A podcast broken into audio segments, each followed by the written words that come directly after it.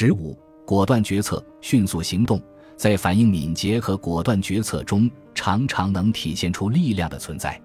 当勒德亚德被非洲协会问及什么时候向非洲进发时，他脱口而出：“明天早上。”布鲁彻也因反应灵敏，在普鲁士军队中获得了“先知元帅”的绰号。另外，当年有人问约翰·杰维斯何时回归舰队时，他回答：“立刻动身。”当克林坎贝尔被任命为印度军队的最高统帅时，有人问他什么时候赴任，他答道：“明天。”这是他后来建立赫赫战功的基础，因为战争的胜利往往在于抓住敌人的失误空隙，果断决策，迅速行动。拿破仑说：“在阿科纳，我用二十五个骑兵赢得战争。我在敌人疲乏之际，给这二十五人二十五只喇叭，让他们整日的吹。两军交战就像两人搏斗，彼此都力图从气势上压倒对方。这时，敌军出现了短暂的惶恐。”我便抓住这个有利时机，主动出击，而赢得了胜利。另外一次，他指出：“机不可失，失不再来。贻误了战机，就会一失足成千古恨。”拿破仑宣称，他之所以能够打败奥地利人，是因为奥地利人不明白时间有多么宝贵，在他们磨磨蹭蹭的时候，拿破仑便攻其不备，一举击败了他们。十八世纪。印度成了英国的殖民地，在印度的立法和战争中，有一长串令人尊敬的杰出名字，如维尔斯利、梅特卡夫、奥特伦、科勒内尔、爱德华兹和劳伦斯。沃伦·赫斯廷斯是另一个伟大而又声名狼藉的代表，他具有百折不挠的坚强意志和不知疲倦的非凡经历。他的祖先曾是名门望族，但是在斯图亚特王朝时期。这个家族并没有因为忠心而得到相应的回报，却开始衰败下去。这个家族的后代在德勒斯福德做了数百年的庄园主，但是最后连房产都被他人掠夺了。赫斯廷斯家族在德勒斯福德居住的最后一代，沃伦·赫斯廷斯的祖父推荐他的第二个儿子成为了教区牧师。多年之后，沃伦·赫斯廷斯就出生在他祖父的这座住宅里。在庄园的学校里，他和农民的孩子们一同读书学习，在他的祖先的田野上玩耍嬉戏。这时，忠诚和勇敢开始在这个孩子的头脑里生根发芽，他幼小的心灵开始雄心勃勃。据说，在赫斯廷斯还不满七岁的一个夏天，他躺在庄园河流的岸边上，暗暗发誓一定要收回这份祖业。当时，这只是一个小孩的天真幻想。然而，他最终却实现了这一幻想，梦想化作激情，深深扎根于他的生活之中。从孩提到成人，他都以一种平静的心态和不屈不挠的意志力去追求他的梦想，这可能是他的显著特性。这个孤儿后来成为那个时代最具影响力的人物之一，他恢复了家族的昔日风光，赎回了祖辈的地产，重建了家园。历史学家麦考莱评价他说。在热带的阳光之下，他统治着五千万亚洲人。他非常关心战争、金融和立法，对德勒斯福德仍然不能忘怀。多年的政治生涯令他时善时恶，人们对他毁誉参半。最后，他告别政坛，隐居在德勒斯福德，直至去世。查尔斯·纳皮尔爵士同样也是一位曾在印度执政、有着过人胆识和非凡意志的人。在谈及一次战斗中的困难时，他说：“他们只不过让我的脚在泥土里陷得更深一点而已。”他指挥了米亚利战役，这是战争史上的壮举之一。当时奈皮尔的军队只有两千人，其中有四百名是欧洲人。然而，他们面对的是三万五千人的强大兵力，而且是一支装备精良的比罗基人劲旅。显而易见，他的军队和如此强大的军队作战显得极其勇敢。甚至有些鲁莽，但是纳皮尔相信自己，他带领部队迅速冲入比罗基人的军队中，抢占了一座高地，并把它作为战斗堡垒。这次战斗打得十分惨烈，在持续三个小时的战斗中，在奈皮尔的鼓励下，每个将士都英勇顽强，奋勇杀敌。虽然比罗基人的人数以二十比一占据绝对优势，但是结果却出人意料。他们被纳皮尔的军队打得溃不成军，节节败退，四处窜逃。正是英勇无畏的气势、坚韧不拔的精神和百折不挠的毅力，使纳皮尔赢得了这场战争。其实，战争艺术总是如此，比赛中往往是一步领先就能赢得整个比赛，而这一步显示出了强大的力量。战争中往往是早一点行动就能大获全胜。战斗中往往是多坚持了五分钟拼杀的勇气和毅力，就赢得了整个战斗。尽管你与对方的力量相差悬殊，但只要你多坚持一会儿，力量更集中一些，你就有可能和对方平分秋色，甚至打败对方。对抱怨手中剑太短的儿子，斯巴达的父亲说：“你往前一步，你的剑不就长了一尺了吗？”纳皮尔身先士卒。以英勇顽强的精神激励士气，他的方法无疑是正确的。在军队中，他和所有士兵一样认真努力工作。他曾说：“领导的最伟大艺术就是和其他人平等地担当工作。”作为一名军队将领，如果他不全身心地投入工作，那么他就难以取得胜利。麻烦越多，就要付出越多的劳动；形势越危险，就要显示出越大的勇气。直到问题全部解决。一位曾在卡奇山战役中跟随奈皮尔的年轻军官发表评论说：“当我看到这样一位老人还不停地在马上纵横驰骋时，我就想，我这么一个年轻力壮的小伙子，怎么能犹豫害怕呢？只要他一声令下，即使钻进装有炮弹的加农炮的炮筒，我也会毫不迟疑。”后来，这些话传到了奈皮尔的耳朵里，他欣慰地说。这是对我付出辛勤劳动的最好回报。有一个奈皮尔和印度魔术师见面的故事，生动地刻画了他性格中懦弱的一面，但是也展现了他的淳朴和诚实。在印度战争后的一天，一位著名的印度魔术师来到内皮尔的军营，为他、他的家人以及全体官兵表演节目。其中的一个节目是这样的：魔术师令助手手托树枝或柠檬。然后魔术师手执宝剑，一剑劈下，将树枝或柠檬一分为二，而他的助手皮肉未伤。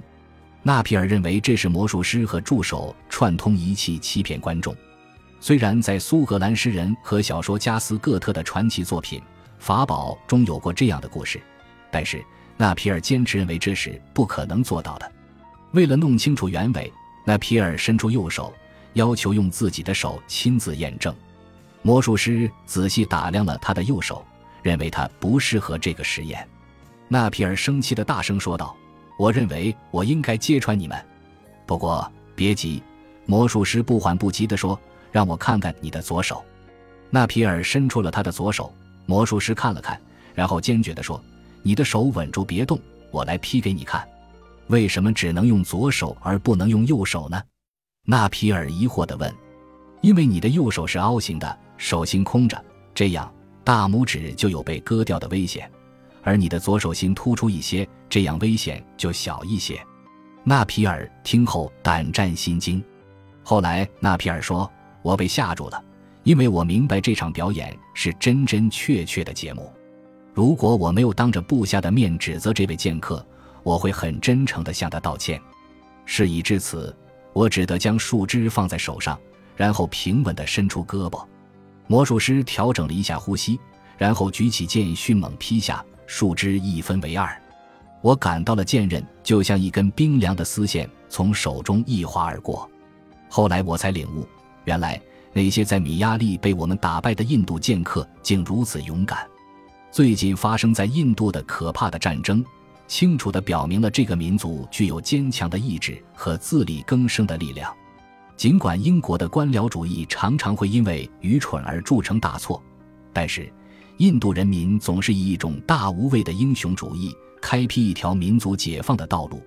一八五七年五月，印度的人民爆发了起义，而此时印度只有少数的英国驻军，并且还散布在印度各地，其中大部分的分队都驻扎在边远的营地。孟加拉人民此时也展开了一连串反对政府的斗争。他们纷纷离开国家，冲向印度的德里。印度各省市相继发生叛乱，呼救声充斥着街道的每一个角落。所有的英国军队被逼得走投无路，他们被围攻，毫无抵抗能力。此刻，对英国人而言，他们已经一败涂地。以前就有人曾说过，这些英国人从没想过他们会被击败。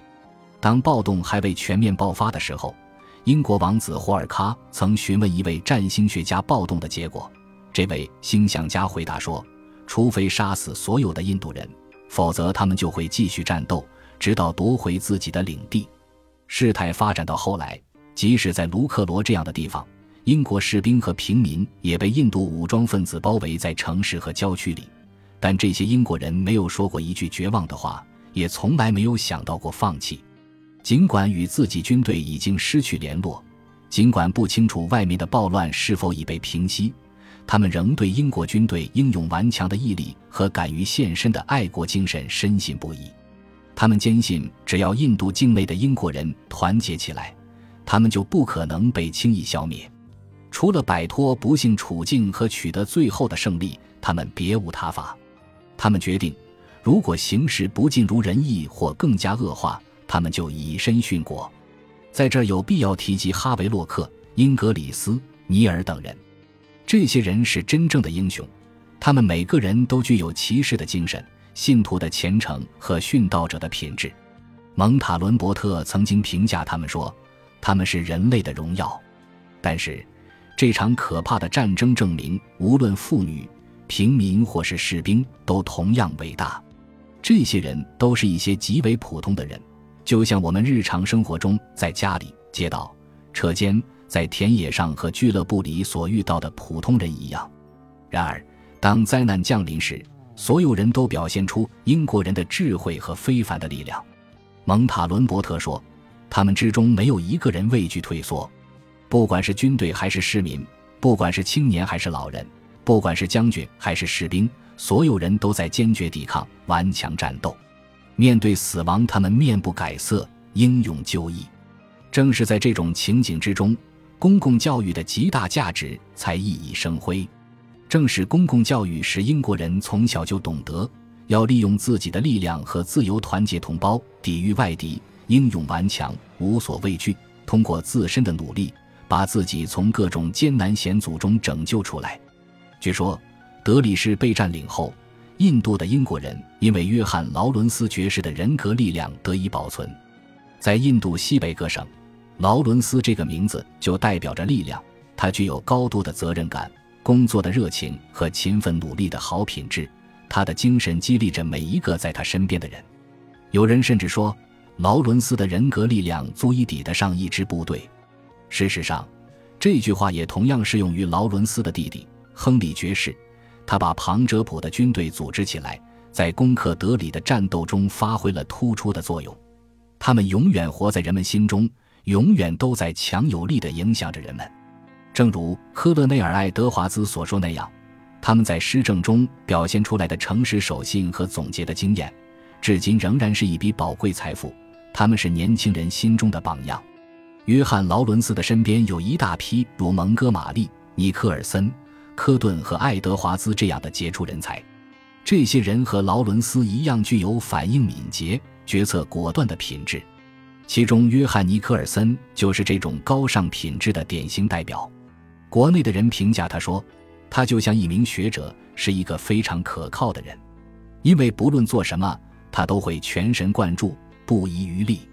在每一个他所涉猎的领域，他都表现出杰出的才干。”其中有一群遭到尼克尔森惩罚的骗子，对尼克尔森十分尊敬，他们仍然崇拜他的人格魅力。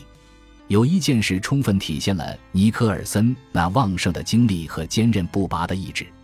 一次，他为了捉拿印度叛兵而马不停蹄地奔波了二十个小时，但是为了追赶第五十五个叛兵，他又跑了七十多英里。这时，旁遮普人民已对劳伦斯和蒙哥马利极为钦佩和信任。原因是在叛军占领了德里城的时候，在旁遮普人民的支持下，劳伦斯和蒙哥马利竭尽全力维持自己辖区的秩序，召集来自各方面的力量，对德里发起全面猛攻。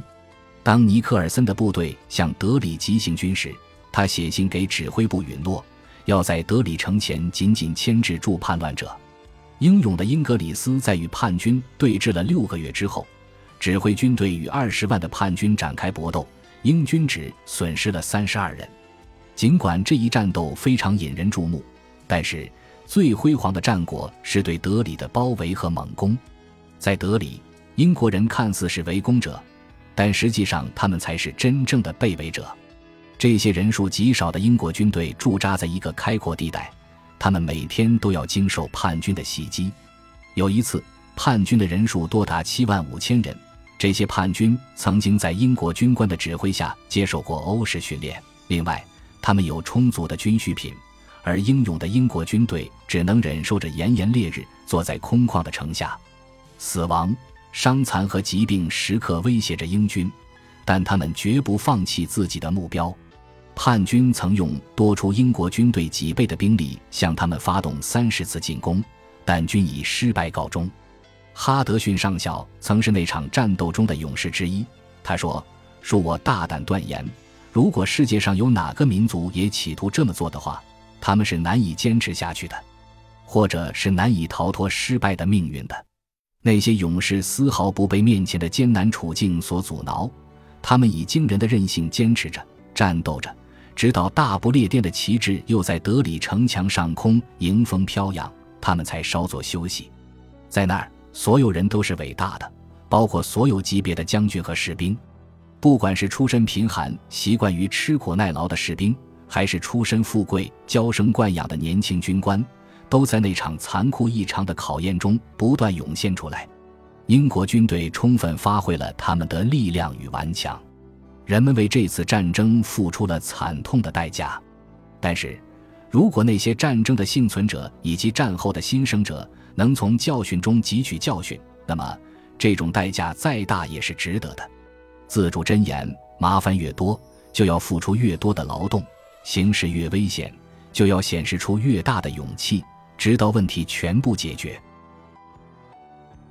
本集播放完毕，感谢您的收听。喜欢请订阅加关注，主页有更多精彩内容。